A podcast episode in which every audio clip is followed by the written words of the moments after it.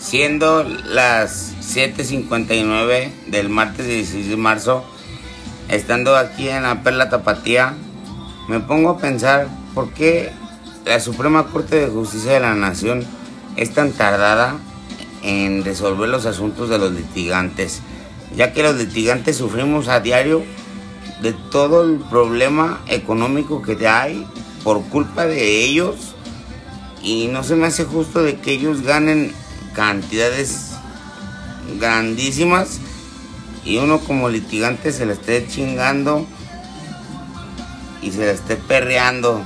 Para eso estudiamos, señores. Todos en uno.